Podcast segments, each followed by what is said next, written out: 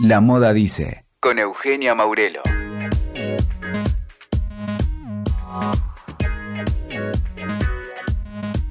Bienvenidos al episodio número 39 de La Moda Dice. Y hoy te voy a invitar a que me acompañes a reflexionar a propósito de esta situación tan particular que estamos atravesando. Me gusta decir que estamos alejados, aunque más unidos que nunca, porque estamos aislados, pero estamos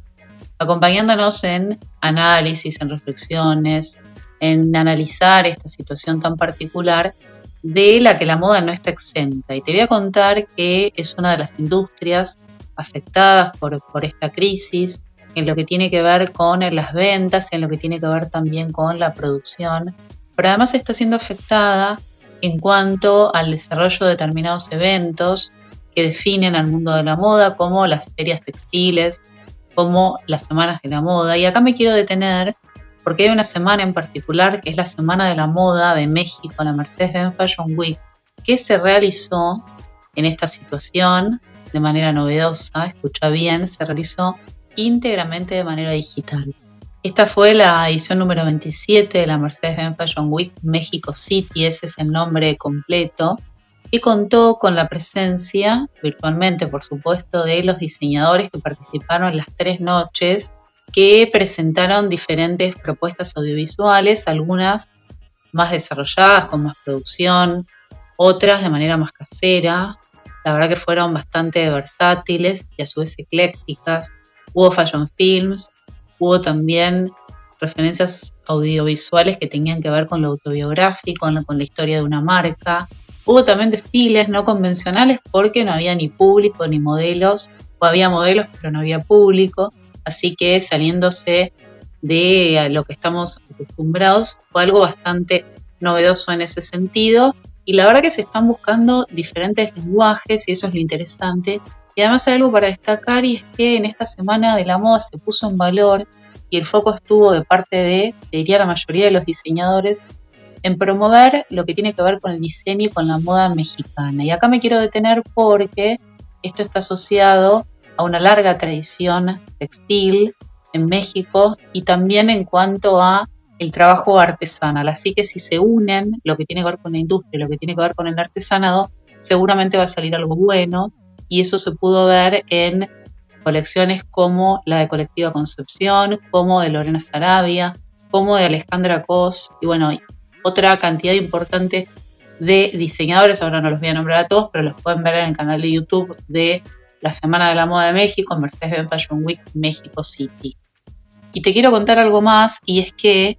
una de las personas más importantes para este evento, podemos decir que es el alma mater, el factotum de esta Semana de la Moda en México, es nada más y nada menos que Beatriz Calles. Ella es una experta en moda, no solamente latinoamericana, porque ha trabajado, la vas a escuchar, te lo va a contar, en empresas de rango internacional. Y es además una persona que tiene 51 años, escuchaste bien, 51 años de trabajo en la industria de la moda. Así que bueno, en primer lugar, te invito a escucharla contándonos a propósito justamente de su historia en lo que tiene que ver con el mundo de la indumentaria en Latinoamérica. Yo he tenido la fortuna de haber empezado a trabajar en, eh, en la industria de la moda desde 1969. Me tocó en México no había escuelas que te enseñaran carreras que te llevaran a, a, la moda. Había pequeñas escuelas que te enseñaban corte y confección que jamás estuvo en mi mente meterme a una de esas escuelas. Cuando el destino me, me llevó de asistente a la directora de moda del Secretariado Internacional de la Lana en México, que se dedicaban a promover la venta y difusión del material, de la lana, se me abrieron las puertas a un mundo increíble que yo no sabía que existía. Como en esa época no teníamos tampoco estas compañías que te dan tendencias, nosotros dábamos las tendencias por medio del secretariado. Y la manera de darlas y de dar a conocer lo que estaba pasando en el mundo era que mandaban los diseñadores como Saint Laurent, como Lanvin, como Dior, como todos los grandes diseñadores de esa época mandaban las prendas a México y con esas prendas hacía yo un desfile de modas. Así empecé mi carrera. Imagínate qué suerte tan grande tuve. Fui caminando, fui caminando porque para mí fue conocer la moda, enamorarme de ella y dedicarle mi vida a la moda. Y fui caminando por este, por este trayecto cuando llegó Monsieur de Givenchy a hacer un, una presentación en México. Le gustó mi trabajo y me llevó a Francia a hacerle sus últimos dos desfiles antes de que antes de que vendiera su nombre. Entonces trabajé de la mano de Monsieur de Givenchy, que fue también increíble. La verdad soy muy afortunada, la vida me ha dado muchas oportunidades maravillosas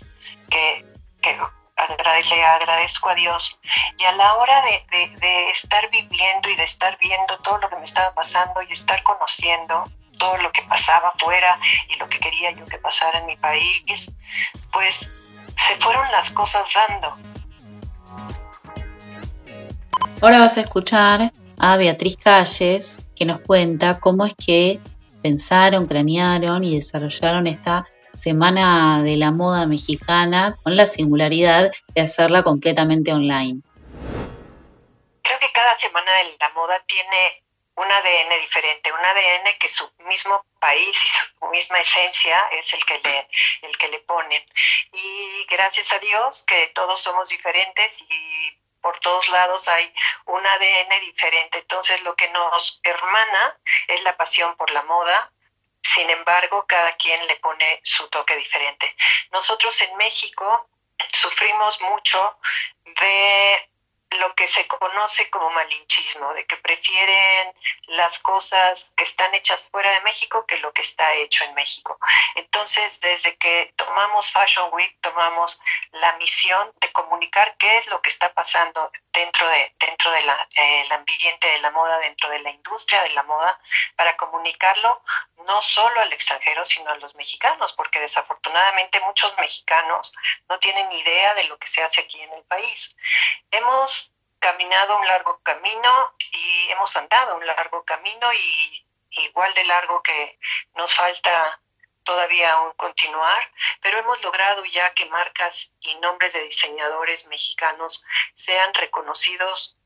en el extranjero y en nuestro propio país. Hay ya marcas y diseñadores mexicanos que venden para las principales departamentales y tienen tiendas en las principales avenidas de moda de Ciudad de México y el resto de la República. Sé que podemos ser comparados con otros Fashion Weeks y estamos muy, muy atrás de muchos, pero sin embargo estos logros y estos éxitos que hemos tenido para nosotros son muy importantes. También hemos logrado que diseñadores que trabajan con artesanos mexicanos de la mano, poniéndoles un input de, modernidad a lo que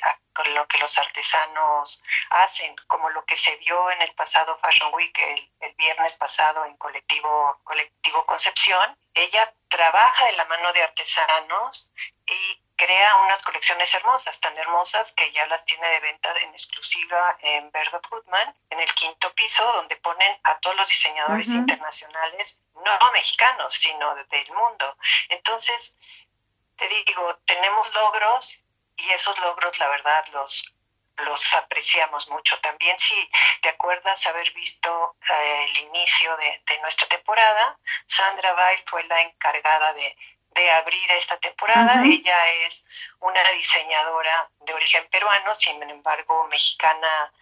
por casamiento y por sus hijos y demás, y ya tiene mucho tiempo de vivir acá en México, y ella tiene ya showroom en, en, Londres. Entonces, todos esos logros que estamos, estamos reconociendo, pues la verdad nos tienen muy orgullosos la verdad muy orgullosos y bueno, cada uno de, las muestras de moda que vimos en, en este pasado Fashion Week, pues cada uno pone su granito de arena, pone un ladrillo para poder crear este muro que necesitamos para crecer, para ser reconocidos y para que nos vean. Estábamos a tres semanas de, de iniciar cuando estaba ya llegando esta pandemia a México y nuestras lo que teníamos adelante era uno, o nos quedamos esperando a ver de aquí a tres semanas qué tan mal o qué tan bien está el país si nos dejan seguir adelante. Dos, decir, cambiamos completamente, le damos la vuelta, nos vamos a digital y a ponernos a trabajar, pero de veras, porque hacer un, Fashion Week nos lleva seis meses. Teníamos ya todos los lugares apartados, teníamos los lugares, eh, los lugares pagados, teníamos el casting de modelos hecho, teníamos ya los grupos de modelos hechas, teníamos las pruebas de maquillaje peinado hechas, estábamos empezando ya a trabajar con las pruebas de, de ropa de los diseñadores, cuando fue, mm, parece todo mundo, vamos a cambiar y nos vamos a digital y vamos a hacer un Fashion Week diferente. Streaming, no pensamos, hubo, lo, tuvimos en la mesa, pero y me lo compararon, ¿sabes qué? Con un partido de fútbol. Me dicen, un partido de fútbol lo puedes ver en streaming y aunque no haya nadie en el estadio, pero sin embargo sigue teniendo el, ya sabes, el que si mete en el gol, el que, el que, esa, esa diferencia que hay dentro de un desfile de modas que sí sale, salen las modelos hermosas, divinas, pero imagínate con un ambiente tan frío, solo, sin gente, como fue lo que, lo que hizo Armani, pues queda desangelado y más después de que no es uno, son treinta y pico. Entonces, no era, no era opción, quedó descartada luego, luego, y la manera en que lo presentó, como tuviste, fue que cada diseñador, tomando el ADN de su marca, tomando sus espacios, fue así como ellos, ellos nos mostraron sus ideas, nos mostraron muchos de ellos sus pensamientos, como viste qué hermoso fue lo de Chris Goyri, lo mismo de Colección Concepción, nos mostraron su corazón, su alma, que fue, fue muy bello, en el caso de Armando Taqueda, que nos mostró pues todo su caminar, toda su trayectoria, todo lo que ha hecho, en fin, cada quien ha, ha puesto y puso pues lo que ellos lo que ellos querían comunicar y sentir en este momento en que todos somos tan sensibles y estamos, somos tan humanos y tan con ganas de cambiar y ser mejores. Antes de despedirnos, Beatriz Calles nos acompaña en la reflexión y en el pensamiento a propósito de cómo va a ser el devenir y la moda a futuro es paradójico porque sin la tecnología de hoy en día no estuviéramos haciendo esto, no, no tuviéramos nuestras tres juntas diarias, cada quien en su casa haciendo su home, home office, no podrían los diseñadores haber mandado a sus costureras a sus casas y estarles dando indicaciones digitalmente de los cortes, de las costuras, pues porque no puedes parar y quedarte esperando nada más viendo a ver qué pasa y a ver cuándo termina. Tienes que seguir, tienes que seguir moviéndote para que cuando siga caminando no te agarre tan en cero, sino, ¿sabes? Sigas caminando lento, pero caminando y ya después vayas arreciando el paso, pero todo el mundo seguimos así, si no fuera por la tecnología estaríamos yo creo que bastante desesperados todos porque hay gente que no aguanta mucho estar en sus casas y si la tecnología te lleva, te vuelas al mundo, como bueno, también vuelas al mundo con un buen libro, pero la tecnología es increíble.